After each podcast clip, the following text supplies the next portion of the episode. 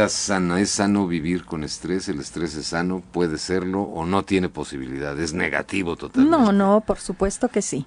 Por el ritmo que hoy todos llevamos, el estrés se ha convertido en el factor que desencadena problemas de angustia, desesperación, depresión, ansiedad y violencia. Y definitivamente ese estrés intenso y crónico es el que va a disminuir nuestra calidad de vida, la va a afectar la calidad de vida. Eh, pero el estrés no es todo negativo. Por supuesto que hay dos tipos de estrés. El euestrés y el disestrés. Disestrés y euestrés. Euestrés. El euestrés es aquella adrenalina que nos impulsa, que nos preocupa. Preocuparse no es malo, ¿eh? Preocuparse es mirar algo y desde ahí abrir un abanico de posibilidades para resolverlo. A ver qué vamos a hacer. Exacto. O sea, nos pone en alerta esta, esta adrenalina, este estrés y empezamos a resolver. Y es el estrés que es productivo, que, resuelve problemas, es el estrés que nos hace eh, vibrar para, para construir. Que no nos daña. No, no hace daño. No hace daño. No hace daño. Y el disestrés es ese estrés intenso, crónico, que definitivamente es el que va menguando incluso nuestra salud, no solo emocional, sino física. Y empieza a haber después ya manifestaciones de somatizaciones. ¿Por qué el estrés afecta a unos de una manera y de otra? Depende de varios factores. Uno de ellos es esta, estos órganos blancos, este, esta herencia que tenemos, en el que tenemos esos órganos blancos o débiles, la predisposición eh, a, ciertos órganos que, sean los que enfermen. Así hay gente que su órgano blanco o débil puede ser el neurológico y el estrés lo van a manifestar a través de cefaleas, de migrañas, de neuralgias. Son los dolores de cabeza que no sabemos Tremendo, sí. cómo quitarlos. Exactamente. Hay otra gente que, que, su órgano blanco es el gastrointestinal, que, que, mm. ahora pues ya se sabe que es el segundo cerebro. Entonces, las agruras. Eh, esto empieza, claro, cuando están en estrés, tienen gastritis con todas sus manifestaciones, dispepsia, agruras, este, sensaciones de vacío, mm. eh, reflujo, eh, cólicos, diarreas, o sea, gente que cuando está en estrés le da una diarrea tremenda todo lo canaliza a través de a través de, este este órgano que tiene predisposición de problemas cardiovasculares. Eh, son los que tienen y, después detonan en una hipertensión arterial. Sí, entonces, sí, sí, por supuesto. Y la hipertensión arterial, pues sabemos que es eh, el enemigo silencioso. Eh el que en muchas ocasiones se debuta como para, para saber que es hipertenso, porque no tenemos la cultura de la prevención y del cuidado, se, se debuta con un infarto, con una hemorragia cerebral, porque no nos da síntomas. O sea, la gente, mm, el organismo se va adaptando y la gente no tiene molestias. Y luego viene algo peor. Cuando lo detectamos en ocasiones la gente con una sola toma hace el diagnóstico de esta hipertensión y definitivamente no. Una golondrina no hace verano. Yo puedo estar con un estrés intenso y en ese momento me checan la presión, pues va a estar elevada, porque no, no olvidemos que la presión arterial es el resultado de la frecuencia cardíaca por la resistencia periférica. es, es, decir, el número de latidos del corazón por toda la tubería que se llaman arterias y que pueden estar comprometidas. En la, en la, con la adrenalina y una vasoconstricción. Pero si aparte de esto tenemos ahí placas de ateroma, de colesterol y todo eso, eso, bueno, pues va. Exacto. Entonces va a haber una mayor presión arterial. Para nosotros diagnosticar esto tiene que ser en tres ocasiones diferentes y que se, se permanezcan estas cifras elevadas. Y entonces sí, aquí decía que lo paradójico es que cuando la gente eh, las invitamos a un chequeo, les, les vemos y decimos, oye, trae la presión alta. Que no, pues no me siento mal. No, ahorita es una detección, vamos a citarte vuelve a ir y precisamente ya en la tercera decimos, bueno, pues ahora sí, hay que hacer los exámenes básicos para ver cómo andas.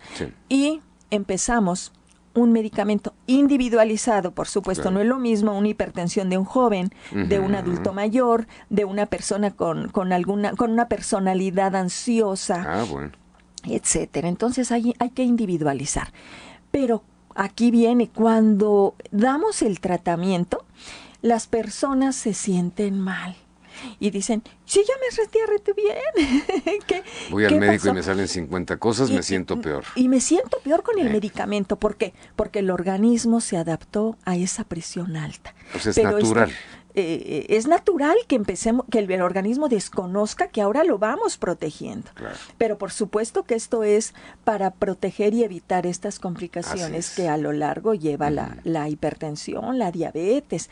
Entonces, la insuficiencia renal, la retinopatía hipertensiva, la retinopatía diabética no son de la noche a la mañana. Mm. Se van instalando poco a poco por un no cuidado. El estrés es un factor importante que nos va deteriorando esta calidad de vida. Bueno, ¿y qué vamos a hacer con este, con este estrés? ¿Qué haremos? Todos vivimos con, con un grado mayor o menor y no todos sabemos manejar el estrés.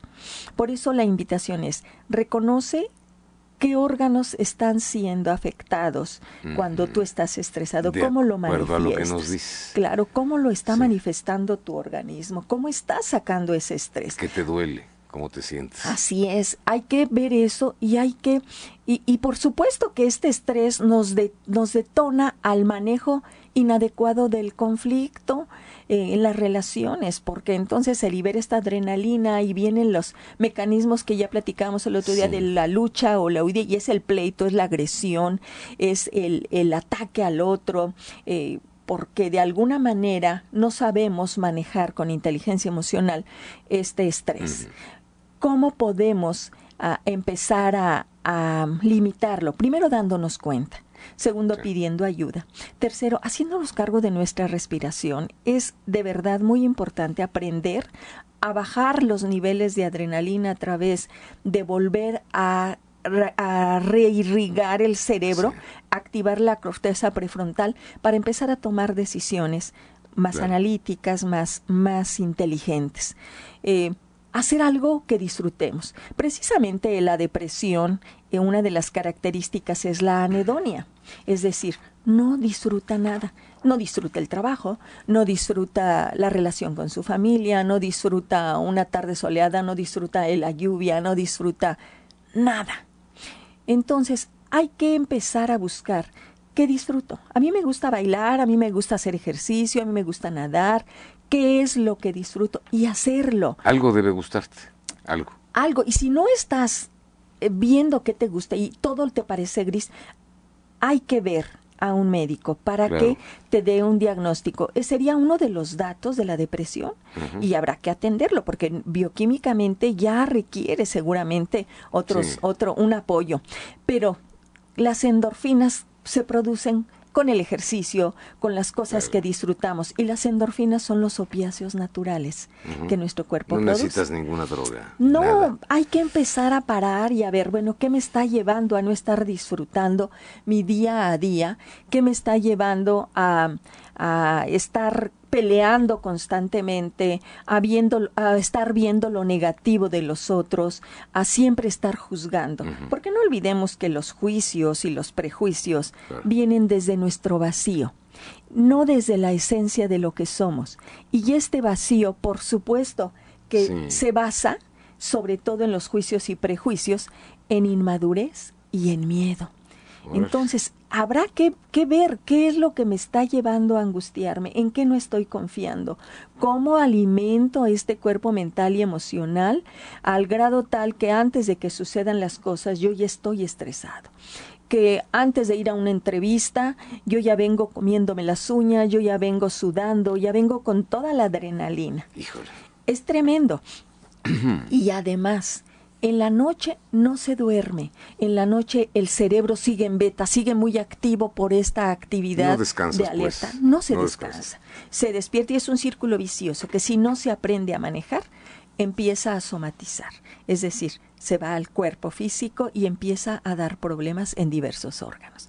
Como ves, es realmente un tema en el que ojalá y nos demos cuenta que el estilo de vida nos está absorbiendo que estamos muy ocupados y preocupados en cosas que luego no nos tocan. Y empezamos a, aumentarle al ritmo de vida ya de por sí tan acelerado que estamos teniendo, situaciones que, que no son de nuestra incumbencia. Nos metemos en lo que no nos llaman. Sí, y nos preocupamos y nos ocupamos en eso y vivimos estresados. Sí, y aparte hacemos cada quien nuestra historia, inventamos, eh, nos, nos la contamos de tal manera que, que nos estamos eh, dañando cada día más. Y esto de verdad ojalá y tengamos la, la conciencia, este de despertar de conciencia, de decir, a ver, percibo, ¿qué estoy percibiendo? Habíamos dicho que la conciencia son cuatro pasos. Percibo, identifico, asumo y modifico. ¿Qué percibo? Que no estoy disfrutando mi vida, que estoy muy angustiado. Identifico, ¿qué es por el ritmo de vida que tengo? ¿Qué es por el grado de estrés? Asumo. ¿Qué quiero decir? A mí me toca. Solo yo soy quien puede decir qué grado de estrés tengo y yo solo puedo elegir cómo resolverlo, ya sea a través de estas endorfinas, porque las produzcamos a través de todos estos mecanismos, o pidiendo ayuda, definitivamente. Y entonces viene, cuando yo realmente tomo conciencia, viene el último paso, que es el cambio. Ok, si quiero manejar mi estrés y tener una vida tranquila, disfrutable, feliz, con buenas relaciones, con armonía, pues hazte cargo de este estrés. Entonces empieza a cambiar y empieza a observar qué es lo que estás eh, haciendo a fin de, de, que no estés disfrutando tu vida. Así Porque así, así pasa en todos y cada uno de nuestros conflictos no nos hacemos cargo, no tomamos conciencia de quién somos y en este caso es algo que nos corresponde a nosotros porque nos desequilibra enormemente y nos vamos enfermando día a día. Pues ahí está la reflexión con la doctora Irma Quintanilla de esto y más en tu página de internet. Claro, los invito a visitar mi página www.saludintegralvidaifamilia.com. En el, en el 442 129-9838. Estoy a sus órdenes. Pidan ayuda. Hay muchos lugares donde pueden estar. Los niños empiezan de vacaciones. Y estos niños que empiezan de vacaciones, ya la mamá está preocupada. ¿Y cómo le voy a hacer? Y si tengo. Hay muchas opciones. No para todo es dinero. Sí es cuestión de organizarnos, sí es cuestión de mirar esta oportunidad eh, de que los chicos están para convivir, porque. Eh, siempre es necesaria la convivencia familiar, el pues tiempo de calidad y cantidad. Gracias, Irma Quintanilla. Gracias, doctora. A sus órdenes, que tengan excelente fin de semana y hagan consciente qué tan estresados viven y qué estamos haciendo con nuestro estrés. ¿Qué estamos haciendo con el estrés? Las nueve, antes de que me estrese yo, porque ya tenemos que cerrar este changarro, este negocio. Nueve en punto. Gracias, Pepe Gómez. Esto fue ABC Diario. Primer servicio informativo de este día, viernes 14 de julio. Comienza el fin de semana. A la una de la tarde, segunda edición, estaremos Adán Olvera, su servidor Sergio Magaña. Pepe Gómez descansa, no estará con nosotros. Loado sea el Señor, dice, alza sus manos al cielo en actitud de gracias.